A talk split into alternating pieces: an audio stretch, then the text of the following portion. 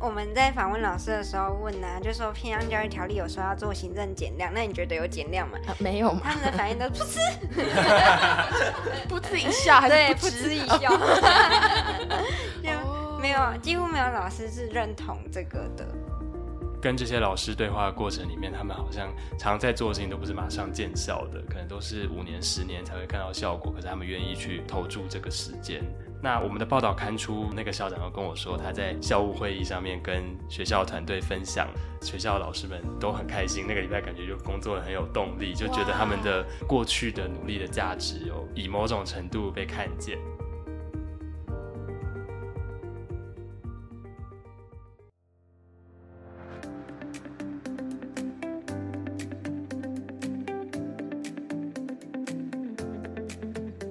好，欢迎来到愿景花生堂，我是愿景工程的记者邱怡轩。提到偏乡教育，不知道大家心里会浮现什么样的景象？我自己第一时间会想到的是，老旧的校舍可能会是在山上，所以就是出入交通很不方便。但是前阵子我看同事们去偏乡的学校采访，然后回来的照片里面，就是哎，学校设备其实很新呢。校舍的顶楼都是太阳能板，然后教室里面有电子白板，然后黑板就改成了触控式的液晶荧幕。然后我心里就冒出了两个问号了。第一个，哇，怎么设备这么高级？那第二个问号就是说，虽然这个设备升级了，但既然愿景有派记者去现场采访，代表偏乡学校应该是出了一点问题，就是值得探讨。所以这就是我们今天节目的主题哦。愿景的官网刊出了一个专题报道，叫做《偏乡教改难，老师出走中》。那就在探讨台湾的偏乡教育现况。那今天愿景花生堂就邀请了这个负责这个专题的两位记者于静和石贤来跟我们聊聊这篇专题报道。那先请两位跟愿景花生堂的听众打个招呼。各位听众，大家好，我是记者周于静。大家好，我是愿景工程的记者石贤。那就是想先请两位来分享一下，就是这次的专题报道大概探讨哪些内容呢？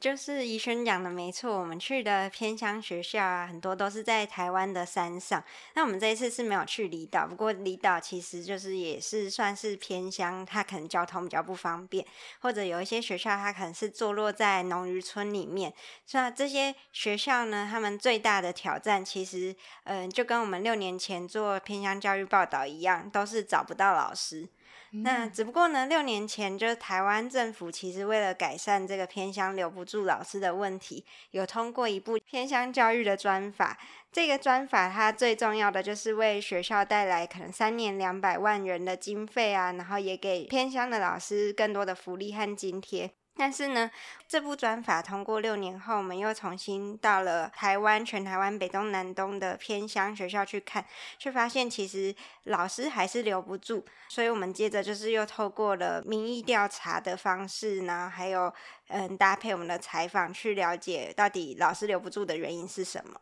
嗯，因为其实如果大家点进我们专题网页第一页，他就写说，哎，这个我们现在有法了，然后有钱了，但为什么没有人？那我们后来就来好好聊一下这个人的问题。人的问题其实可以分成两个部分哦，一个是老师，一个是学生嘛。那学生的部分就是这次做了一个民调，然后里面百分之七十二的偏乡校长认为招生是偏乡地区办学最大的挑战。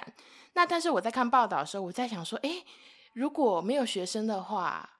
为什么还要有学校呢？哇，这是一个很不知道为什么觉得有点好像不太好的想法。但是呢，脸书上也有读者这样想哦，把问题丢给读者。我有看到读者就是留了一段我觉得比较尖锐的文字啦，他就说，呃，重点是没小孩呀，又不是学校的问题。所以我就想要先问一下两位，诶，为什么没有学生，但我们还要讨论一下学校的问题？嗯，我们注意到的就是说，偏乡学校它的学生人数真的都很少。那我们去了好几间学校，它全校就是长期来看都只有十个上下的学生。那它是没有瞬间归零，就是说真的就是完全招不到生了。只是说人数很少的时候，它其实会影响到很多教学层面的设计。那这个学生他可能就没有同才，所以从现实面来看，有些人甚至会觉得说，哎，那。这么少的学生，为什么不让他去大间一点的学校上课就好了呢？那或者就是说，嗯，好像我们就是聘用了这些老师来带少数几个学生，会不会太浪费资源？这个都是很正常的一些想法。但是我们其实回归到，就说到底要不要废校，学校有没有存在的必要，这个都不是一个非这个社区的外人可以说了就算。其实看法律就是有很谨慎的规定，说地方的教育局处必须要先专案评估啊，然后邀请在地人参加公听会，一起去辩论说学校到底要不要继续存在。所以废校它其实是用尽各种改善方法之后都没有办法去保障这个学生的学习的权益的最后一个选择。所以通常来讲，如果学生人数少，优先的做法还是跟邻近的学校合并，变成分班或者是分校。哦，所以就不会像我刚刚讲的，就大家的那个想法很直接，就是没学生就废校。其实它中间是有很多层层的程序，之后它是最后选择这样。而且应该是说要看那个没学生不等于学生少。哦，就是你，因为我们现在去看，他毕竟还是有十个学生，那这十个学生的学习或他的童年，好像也不应该就因为少就被耽误。这样，我们还是要去考虑说，在这样的情况下，怎么样让他们的学习品质可以好一些。所以，像于静刚才提到的，废校没有这么容易，所以现在我们呃也会看到大家尽可能用一些跨校一起学习。然后或是跨年级一起学习等等的手段来帮助这些学生，让他尽可能的有比较好的学习品质。嗯，对，所以我们报道主要在谈的呢，就是说这些小校他们用了哪一些的方法，比方说为了增加同才啊，他可能是两间学校在同一间教室一起上课，那或者就是混龄教学，嗯，不同年龄的学生他们也是聚在一起上课。那其实我们想要了解，就是说这些补救的方法，它的成效怎么样？还有他们目前碰到什么样的障碍，需要什么资源？就希望说可以提出一些建议，让呃现在这些小学校也可以做到很好的教学品质。而且我想补充一下，学校在偏乡可能跟在一般的地区不太一样，就是在一般的地区你。你需要看病，你就去诊所；然后你需要申请什么补助，你可能去社会局或什么。你有很多的不同的机构。可是我们去到偏乡学校，发现它常常是整个社区里面感觉最有在营运、最有活力的一个场所。所以很多的社服的资源啊，然后补助啊，或是一些呃学生的辅导，甚至是一些医疗的功能，各式各样的整个社区的功能都会被放到学校里面去。所以今天当一所学校被关闭之后，它影响的不是只有学生没有地方上课，可能很多的资源都会进不到这个社区里面。那这是偏向学校的现况。如果我们今天要考虑把学校关掉的时候，这一些东西都要被一起考虑进来。嗯，哇，那我是学到很多。对，因为我一开始真的超级直观，我想说，哎，没学生为什么还要有学校？因为如果没有学校的话，其实大家也就不用烦恼这么多。哇，这听起来很残酷，但是我想说，这样的话，这篇报道好像就不用写。然后我就很想知道说，那这一切到底怎么发生的？那像于静刚刚有提到很多改善教学品质的方法，但我又有另外一个非常白话的提问了，就是说，因为小孩子少，你就要小班教学。那其实报道中有特别提到说，这个可能会去影响教学的品质。但是我想的是，难道小班教学甚至一对一教学不好吗？就这难道不会变成一个高级的家教班吗？为什么会是一个没有那么好的一个教学的选择呢？嗯，因为其实啊，老师他在师资培育的过程里面呢，他预设的都是教一个可能二十人以上的大班级，那所以呢，他的班级经营的策略可能很多都是跟团体学习怎么样。透过同才跟同才之间的互动啊，然后去让这个学生为了要适应团体，然后去嗯配合老师的指令。班级经营它就会是一个老师的大挑战。今天他就是跟一个学生这样一人的教学，那对，就是一直对到眼神这样，就跟我们现在录音一样。对对对对。那今天这个老师他如果就是拿这个学生没有办法的时候，我们在现场就有发现有一位老师，嗯，就会说他跟学生的对立是越演。越烈，所以逻辑上一对一应该是是可以做到的。就像你刚才讲，他可能可以变一个高级的家教。可是，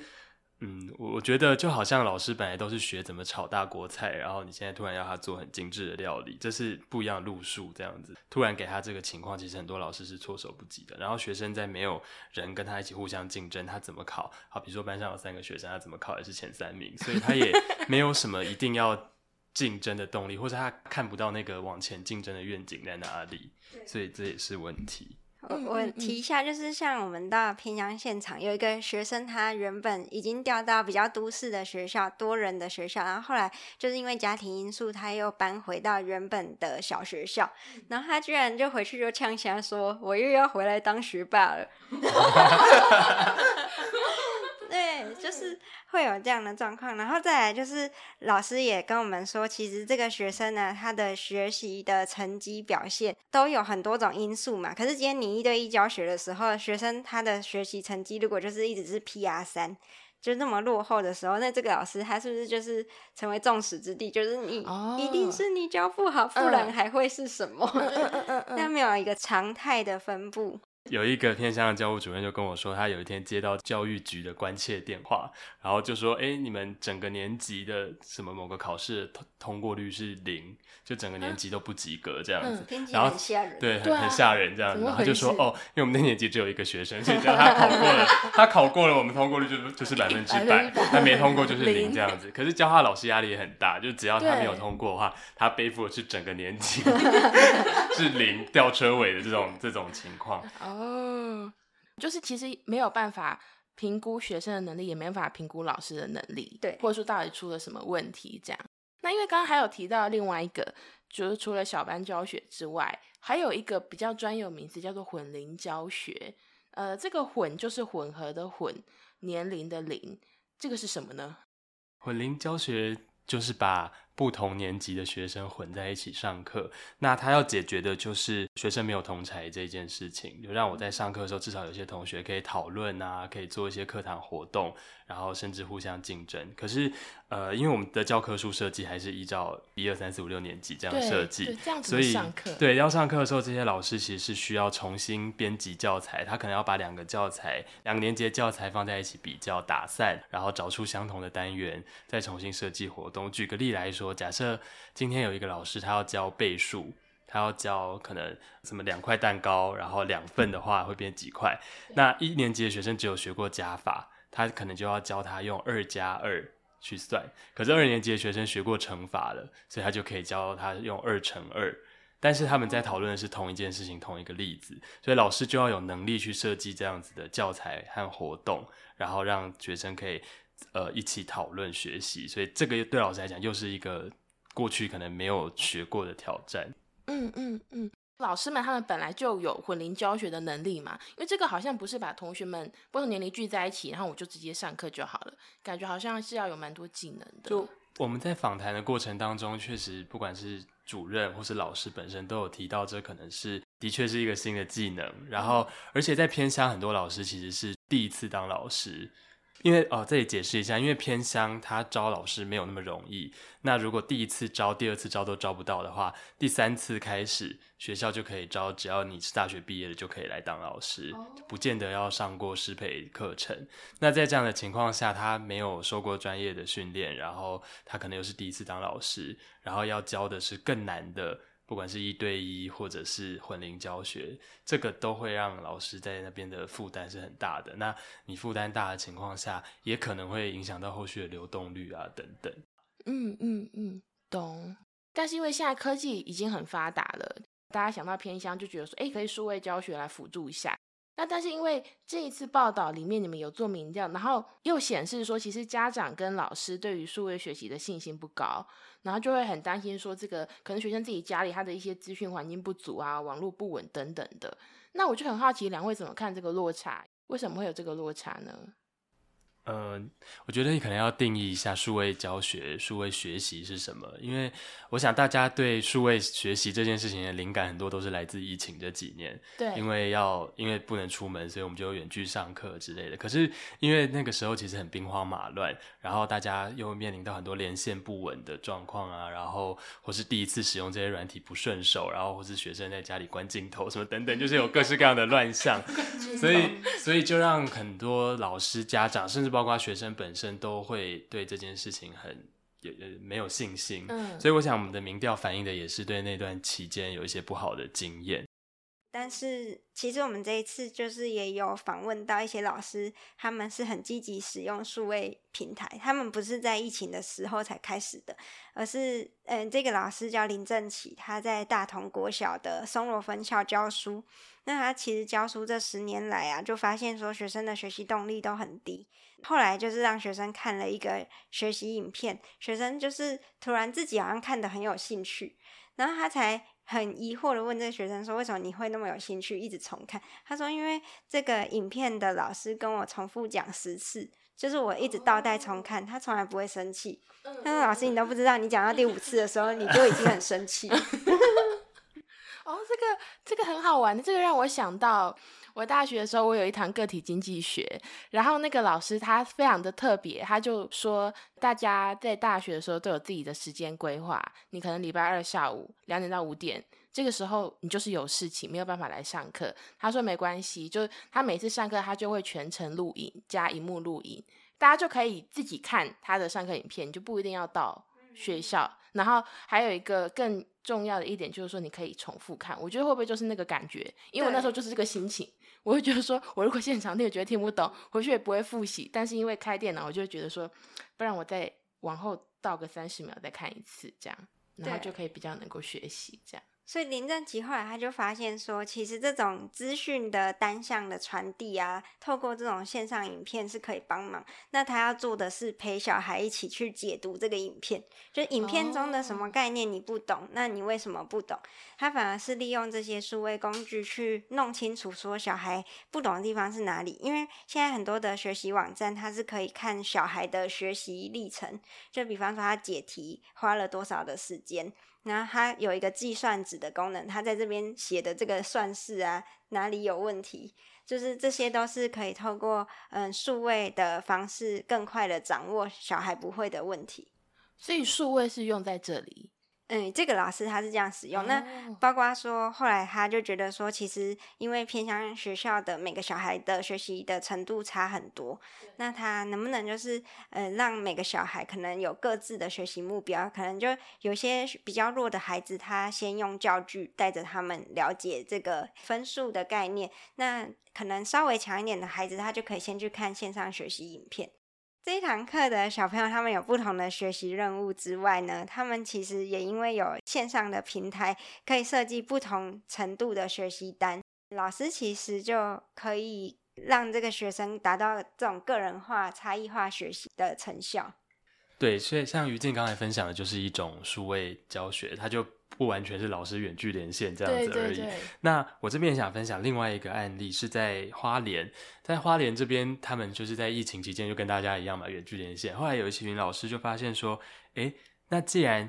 一个老师，然后再对他班上寥寥无几的学生连线，那不如我们好几个学校联合在一起，这样不是就解决了学生没有同学的问题？然后我们就透过数位这个工具，所以呃，花莲就有八个小学，他们就是同年级的学生。同年级的五年级的学生，可能每个学校都只有一个、两个、三个，然后集结在一起，可能就有十几、二十个人一起在线上上课。然后这八个学校的老师也变成一个团队，他们就会一起设计课程。比如说这一个礼拜是 A 学校的老师主讲这个课程，其他老师就在教室里面协助他的学生解题。然后他们也会设计一些闯关或是问答，就让这八校的学生可以及时在线上互动和竞争，甚至分组做一些任务等等。所以这也是一种。善用数位的工具去去让老师的角色不再只是在前面把课本的知识讲完，嗯嗯，然后而是让数位变成你的有点像助教，去想一些新的上课的模式。所以如果是用这样子的方式来看数位教学的话，我觉得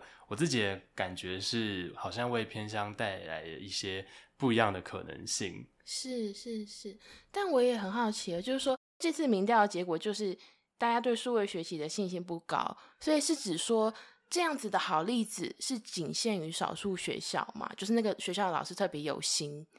还是说只是大家误解这个概念而已呢？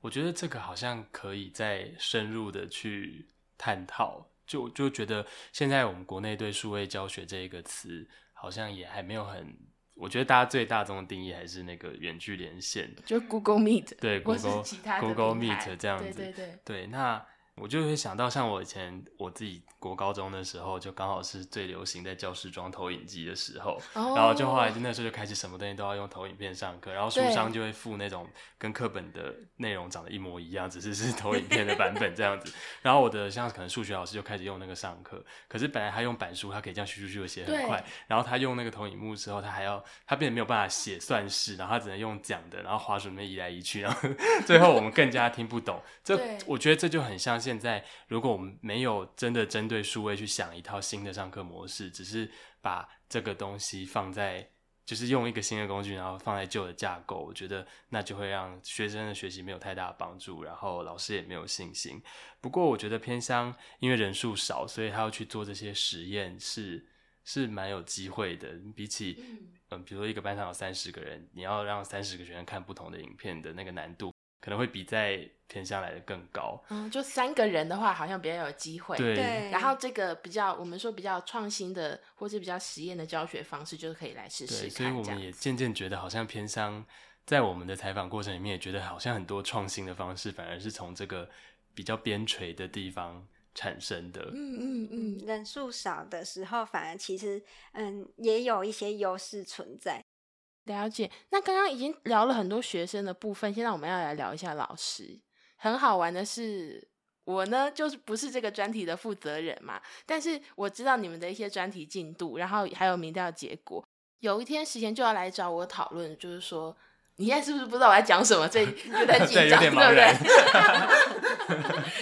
就不知道讲什么东西出来。就是说，刚好有一份老师回复的这个问卷结果，然后发现有一个关键字不断的出来，然后那时候我们两个就讨论说要不要做成文字云，因为应该会蛮好玩的，但也很讽刺啦，就是说这个关键字出现太多了，就是行政两个字。就是这次的报道也有提到说，老师们的行政压力很大、欸，就是要处理超级无敌多的行政业务，然后大家都觉得说啊，做这些工作很累很痛苦这样子。因为这个是偏向老师们他们在填问卷的时候提到，他们觉得最大的一个工作负担之一就是行政工作。那首先，老师们要处理哪些行政业务呢？因为我很好奇的是，偏向老师们的行政业务有比较重吗？跟不是偏向的学校相比，还是说行政业务就是所有老师们的一个宿命，就是会觉得很累又很多这样？就一间学校，它如果还没有变成分校分班的时候啊，最小规模的状况很有可能就是它六个年级六个班级，就是一个年级只有一个班嘛。对，那这个学校它大概就是十个老师的配置，然后他们的行政处室啊，可能就只有两个。所以说，嗯，有所谓的教导主任，他叫教导主任，就是因为他同时要做辅导啊、做教务啊、做学务啊，这个是在一般大学校里面比较难去想象对，的。大学校都分开嘛，就是三个处室这样。对对对对，嗯，所以就是这些老师他们要身兼三种多种的职务之外啊，他们的公文量其实也是跟一般大学校是一样的，就是说，嗯，我们一般。政府机关或者是任何的公益团体，他们在发公文的时候，并不会说，哎、你这间学校人比较少，那我尽量就是减轻。嗯嗯对嗯，就是大家只要是学校都会发，所以像我们访问的那个武鹤国小的那一间学校的老师，他就每天都会给我看他的公文量的数字。他说：“你看今天三十。”他就说，所以如果一天三十，他那一天办个毕业典礼，没有办法去处理公文的话，隔天可能就是六十。他就是要存查，然后去六十个公文这样子一封一封点开来，然后去看要怎么处理。所以这个也是一个问题。那再来的话，就是刚刚讲到一个年级可能就是只有一个老师，那这个老师他是三次段考，可能都是由他出题，哇，这些都是小学校的老师嗯、比较困难的地方，然后可能还要办毕业旅行啊，办校外教学啊，还有营养午餐招标。等一下，我我因为我我刚刚在那边听，我想说有多少工作，然后一直有名字 拨过来，我就有一种那个老师的感觉，嗯就说这么多个项目的名字，然后我转过头来还有三十份公文躺在那边，就觉得很可怕。这样，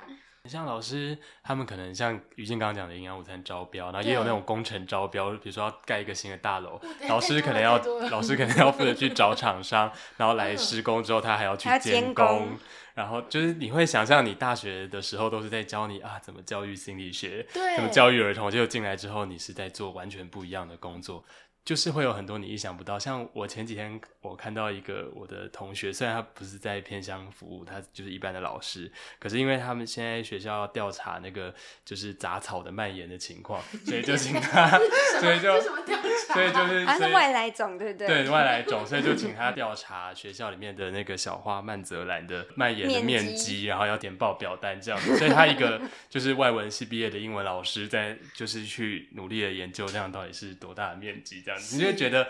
我们的行政机关常把很多的事情，只要要就是叫学校去做，然后把学校当做一个统计单位去调查很多跟教育或是跟教育无关、有关或无关的的事情。然后因为学校里面也没有别的人，学校里面最多就是最常见的人职业就是老师，所以就所有事情都交给老师做。那在偏乡人少的情况下，业务一样，老师就更更辛苦。哇！这老师辛苦了，那怎么办呢？因为现在在看来，这个结果好像无法避免，因为老师人就这么少，这个行政负担要怎么解决？嗯，其实，在偏向教育条例里面呢，就是我们刚刚一开头提到六年前通过的一个偏向教育专法，它里面有提到一个叫做区域教育资源中心。它其实就是要解决这个偏向老师行政负担比较重的状况，因为当嗯临近几间学校他们组合成一个区域教育资源中心的时候呢，他们就可以呃一起来处理一些行政业务。比方说，假设有三间学校结盟好了，那可能就只要有一间学校主办运动会，那但是三间学校同时一起参加这个运动会，那这样子就。减少了一些业务。那另外一种做法就是说，我们一起订一样的教科书，然后我们就联合命题，所以原本只有一间学校的老师变成乘以三哦，然后大家就一起分工。对，我们去访国教署署长的时候，他也表示他很欣赏这种就是几个小校结盟在一起，一起去处理这些事情。不过，我也觉得还是希望。这些大人们，他们就是除了就是让大家去分担以外，这个很好。但是我觉得源头减量也是很重要的。对对对就是像我们刚才提到很多荒谬的例子，这些事情是不是一定要做？是不是一定要老师做？我觉得是可以再从头去简化。这个其实也有写在偏向教育条例里面，但它就是呃简单的带过一句，就是应落实行政减量类似这样的字眼。可是我们的民调。看起来是大家的满意度是很低的，很低。就是我们在访问老师的时候问啊，就说偏向教育条例有说要做行政减量，那你觉得有减量吗？没有吗，他们的反应都噗嗤，噗嗤一笑，还是噗嗤一笑？就没有，几乎没有老师是认同这个的。是是是，哦，那我也想要问一下，所以这个小校结盟的现象，现在算是很普遍吗？在偏乡里面？我现在两个人在我面前露出了这个皱眉的 表情，是，嗯，因为我们前年的监察院的报告，他是说大概还有三分之一的学县市是完全没有这样子的哦措施。那嗯，不过事后呢，国教署就算我们就是也有联系那三分之一的其中几个县市，然后他们也的确就是说我们没有。办区域教育资源中心，但是国教署他后来看完我们的报道的回应是说，每一个县市都已经有了，那是为什么呢？一个悬案。不过我觉得有时候，当然也有一些学校，像花莲，他们就没有用，呃，至少就我们采访的过程，他没有用区域教学资源中心这个字眼。可是有些学校有在做类似的事情，所以我觉得很多政策它当然有一个名字，有一个想法很好，可是。怎么样去推广那个模式的本质才是更重要的，不是说我我有成立，然后这样就好像达成某种政绩。KPI 对这样子一些正向的案例，不管透过报道或者是官方，其实也有官方的力量去把它推广出去。我觉得这个更重要。哇，那这样越听越下来，真的觉得这个报道。很棒哎，就是因为我有时候觉得写报道 有趣的地方，就是说你采访了一些事情，然后你会在民间跟官方得到不一样的答案，然后那个时候就会有一种 抓到你的感觉。因为现在听下来，这个这次的报道有很多这种点亮这些 moment 的瞬间，这样，嗯，那因为我们刚刚聊的是行政减量嘛，其实我在报道里面还有看到另外一个我自己。算是感触最深的东西，就是说，除了行政压力很大之外，这个偏乡老师们，他们其实，嗯，一般教学或是甚至心理的压力也蛮大的。就是你们用一个词来形容老师们，叫做超人。说这个人呢来到偏乡当老师，除了当老师之外，他还要身兼社工师、心理师，然后看学生的状况，因为每个人的家庭状况比较不一样。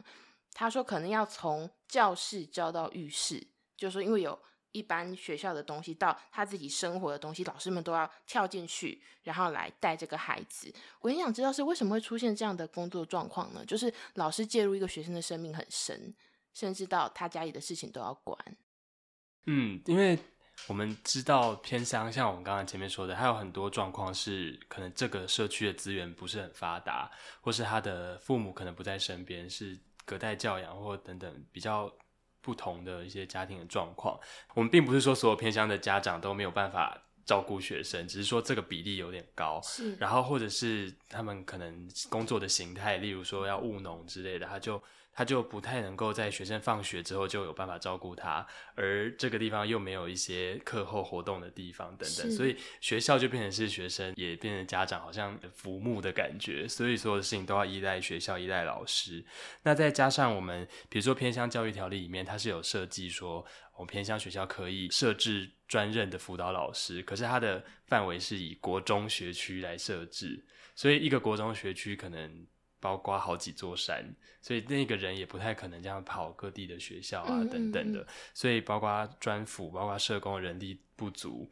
老师就会需要去做很多这样子，像是学生每天都没有洗澡啊，卫生习惯很糟糕，老师还要去他家教他怎么洗澡，教他怎么洗衣服，然后再加上因为现在有招不到生的问题，所以有很多学校他们可能就是开一些条件让家长把学生送来，这些条件就包括可能我早上老师开车去你家接你上学，然后再去帮你买早餐，然后课后老师再带陪你陪到七点八点，然后再开车送你回家，用这样子的。条件跟家长说，你只要送来我这边，不用操心这样子。可是这个业务一样是到老师身上，所以我们撇开刚才讲的那些行政量不谈，他在学生身上就要付出非常非常大的心力还有专注度。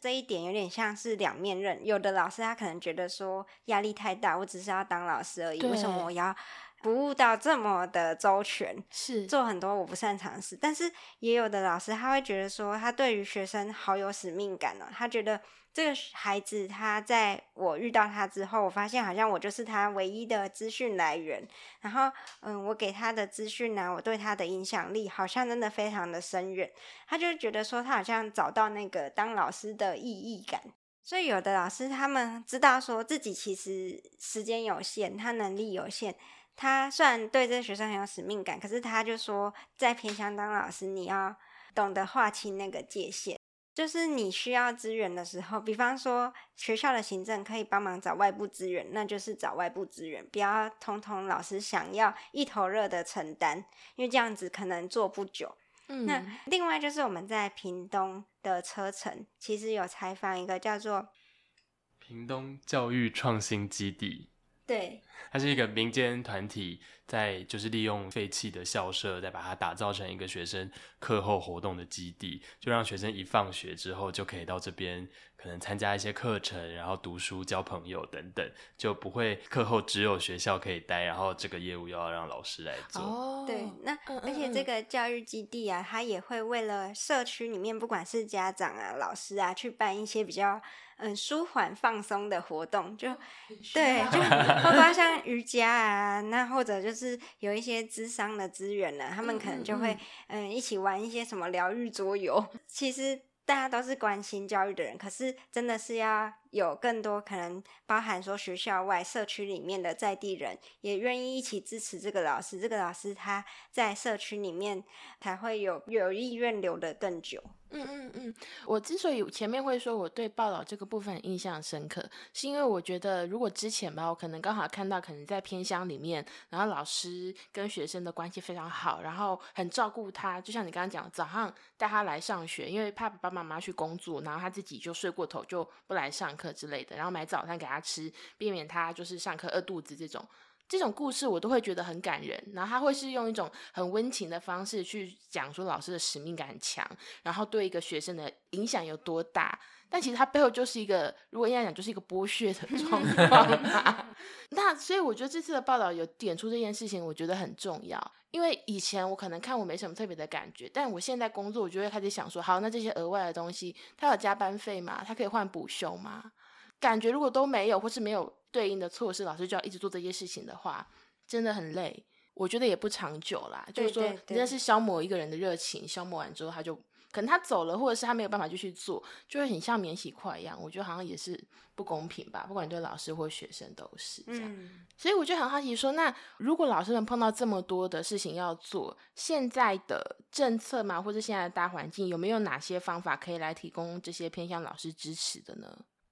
嗯，就是我们的报道在最后其实有提到一些针对偏乡条例的建议。其中很重要的一点就是，我们可不可能让更多不同专业的人进到学校里面来帮助老师？就是比如说经营一家公司，他一定需要有懂业务、懂行销、懂财务不同的人，他不会全部都是招募某一个背景的人，然后来做所有的事情。可是现在学校的状况就像是这样子，就是我们在现有的法规里面，你要进来学校服务，你一定都要有教师证，然后就算你没有教师证，你可能也是，你可能就是拿一个比较矮人一等的待遇，然后还是挂老。老师这样的职位，所以招进来的人一定都是要有教书这样的期待。可是要做的事情不竟然是教书，那为什么我们不能让一些可能有社工背景、有心理辅导背景，甚至有行政的专业的人进到学校里面来，来帮助老师，让老师可以真的把时间和心力花在照顾他的学生、教导他的学生上面？这个是我们这一次的报道很希望可以倡议的一件事情。嗯嗯嗯，那。还有就是，因为我们有讲到说偏向的流动率很高，很多老师是第一次当老师呢。那这一些第一次当老师的人，他们其实很需要教学上面的资源。能不能有一些比较资深的老师，他们可能就是在共学的时候，可能担任那个主讲的老师，那让那些比较新进的老师他担任助教的角色。其实现在也有一些学校是这样子去解决，比方说国中开始分科了嘛。那可能是这一间学校，他可能最多就是聘一个生物老师。那嗯，生物老师要去教理化的时候，可能会有一些比较不是他专业的领域的，需要重新去学习。那如果说两间学校一起去嗯支援的话，就变成说另一间学校他刚好聘理化老师，所以生物老师当助教。就是像这种可能不同的学校之间的彼此支援呐，然后甚至就是培养一种师徒制的方式，去让比较资深的老师来带新的老师，也是一种方式。甚至或是我们，如果换个角度来说，如果我们就是确定偏向老师就是要做这些事情，那我们能不能够在他的之前培训就有一个，比如说偏远教育学程？课就跟一般的师培不一样，他可能要学混龄，学一对一教学，然后他要有设服的技巧，他要有辅导的等等这些不同的 for 偏乡这一个地方的专长。那有这个专长之后，也许可以给他更好的福利待遇，然后让他就是锁定在偏乡的这一个范围内服务。我觉得这些创新的做法都是下一个阶段我们在讨论这个法律的时候应该要去检讨的，而不是就是一直要把它跟。呃，一般的地区放在同一个水平线去讨论。我觉得今天真的听了很多，我觉得很深刻的分享跟建议。但是因为我们写报道，其实就是最希望有。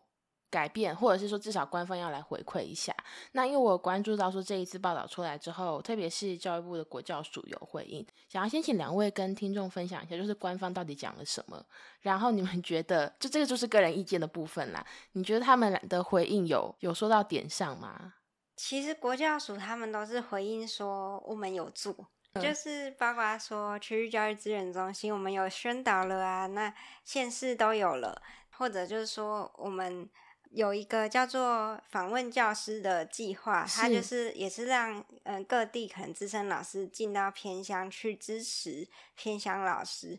那因为我们在采访一位偏乡老师的时候，他就说，当时他在申请这个计划的时候有一些困难，就是因为学生的人数少啊，他们地区偏远，所以嗯这个资深教师呢，就是比较优先去给人数多的学校。是。对，那当然，就是国教署他们会强调说，其实人数学生人数多寡不是我们考量要不要派老师、资深老师的这个重点。但是呢，的确就是现场有这样的反应，所以我觉得也很好，就是国教署愿意去声明说，学生数不是审查的重点。那就是一个公开的承诺嘛，而且就是其实国教署的这些回应呢，就是代表说他们知道有人在关注偏乡的学校，那他们可能也是会多多的注意，说要怎么样让这些学校的教学品质更好，所以是好事。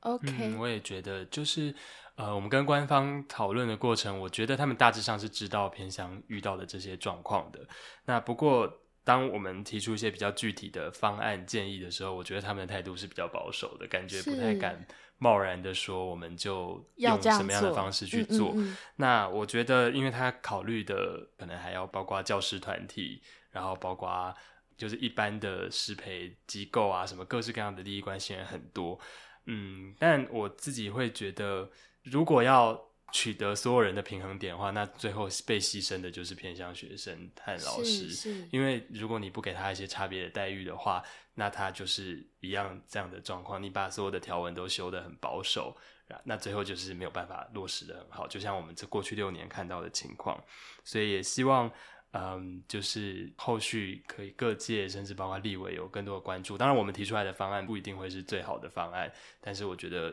促成这个讨论，然后让大家集思广益是蛮重要的。嗯嗯嗯。那除了这个官方回应之外，就是因为我自己觉得这次报道刊出之后有蛮多回响的，不知道你们两位自己各自有没有收到一些你自己比较印象深刻的回馈呢？我们这一次啊，有访问到在公部门服务的人。那其实这一位他是居民受访的，但是他就是有直接的表明一些现场常见的问题，就比方说师培大学没有学到什么样可能混龄教学之类的一些呃现场的状况。那其实他公开之后也是自己会蛮有压力的，是因为他毕竟还在公部门工作，但是他就跟我说。嗯，他看了八尺门的辩护人，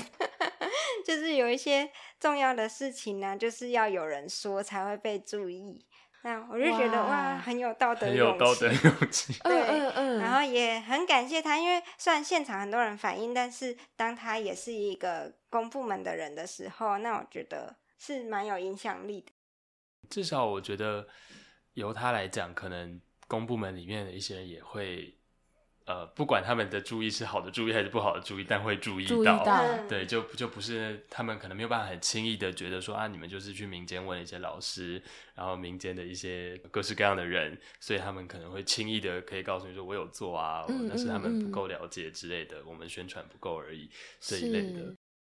那实贤呢，有没有收到什么特别的回馈？像我在。就是刚才怡轩有提到，我们写到老师可能还从教室教到浴室，对。然后呃，我们提到这个案例，后来那一个就是老师还教他洗澡的孩子，他们一家人，呃，他们一家好几个孩子都在这学校就读，后来长大了，然后。呃，有孩子后来去读军校，然后那个校长跟我形容，那个孩子长大之后就是穿着很整齐的衬衫，全身就是白白净净、很干净这样子，然后我们就觉得感动的眼泪快要掉下来。就小时候那个黑黑脏脏，然后我们还要帮他洗澡，然后浑身臭味，孩子第一次看到他那么体面干净的样子，就是一个我觉得。在跟这些老师对话的过程里面，他们好像常在做的事情都不是马上见效的，可能都是五年、十年才会看到效果。可是他们愿意去投注这个时间和心力。那我们的报道刊出写了这个故事之后，那个校长又跟我说，他在校务会议上面跟学校团队分享他受访，还有分享这个报道的事情。然后他说，学校老师们。都很开心，那个礼拜感觉就工作很有动力，就觉得他们的过去的努力的价值有被以某种程度被看见，然后也有一些过去曾经在这个学校服务的老师重新跟这个校长取得联系，就是聊起他们以前在学校共同努力的时光啊之类的，所以我就觉得，嗯，听到这个回应，我自己还蛮感动的。我也很感动，我最近那个感性指数飙升啊，我就觉得现在有点 有一点泛泪，然后反正就是这样。好，那呃，今天其实非常高兴邀请到于静跟石贤来到节目，就是其实为这次的专题报道有了非常全面的解析跟分享。那如果你听到这边，你就对这个报道很好奇的话，欢迎大家点进我在 show note 有放这个专题的连接，然后一起来看一下这个偏乡教改男老师出走中的专题报道。其实就像刚刚两位前面讲的，有时候要发生改变，其实是越多人知道才会有影响力嘛。尤其是这一次的专题实在是很辛苦，就我看两位就是这个脸色从。好变坏变好，就是开始开始做专题报道，然后很辛苦的过程，然后终于看出了，所以也是很欢迎花现场的听众们一起来看这个报道，这样子。然后如果对这个报道有什么想法，也欢迎就是到愿景工程的 Facebook 或是 IG 留言给我们。那我们今天的节目就到这里。如果你对今天的节目有什么想法，欢迎到愿景工程基金会的 IG 或是愿景花生堂的各大收听平台留言给我们。那谢谢于静和石贤今天来到节目中，我们就下次再见，大家拜拜。谢谢大家，拜拜。谢谢大家收听愿景花生堂，这是由愿景工程基金会制作的 Podcast 频道。我们是一个报道公共议题，也举办实体活动进行倡议的非营利媒体。如果你喜欢我们的节目，欢迎订阅、分享、留言，也欢迎小额捐款支持我们，继续为重要的议题发声。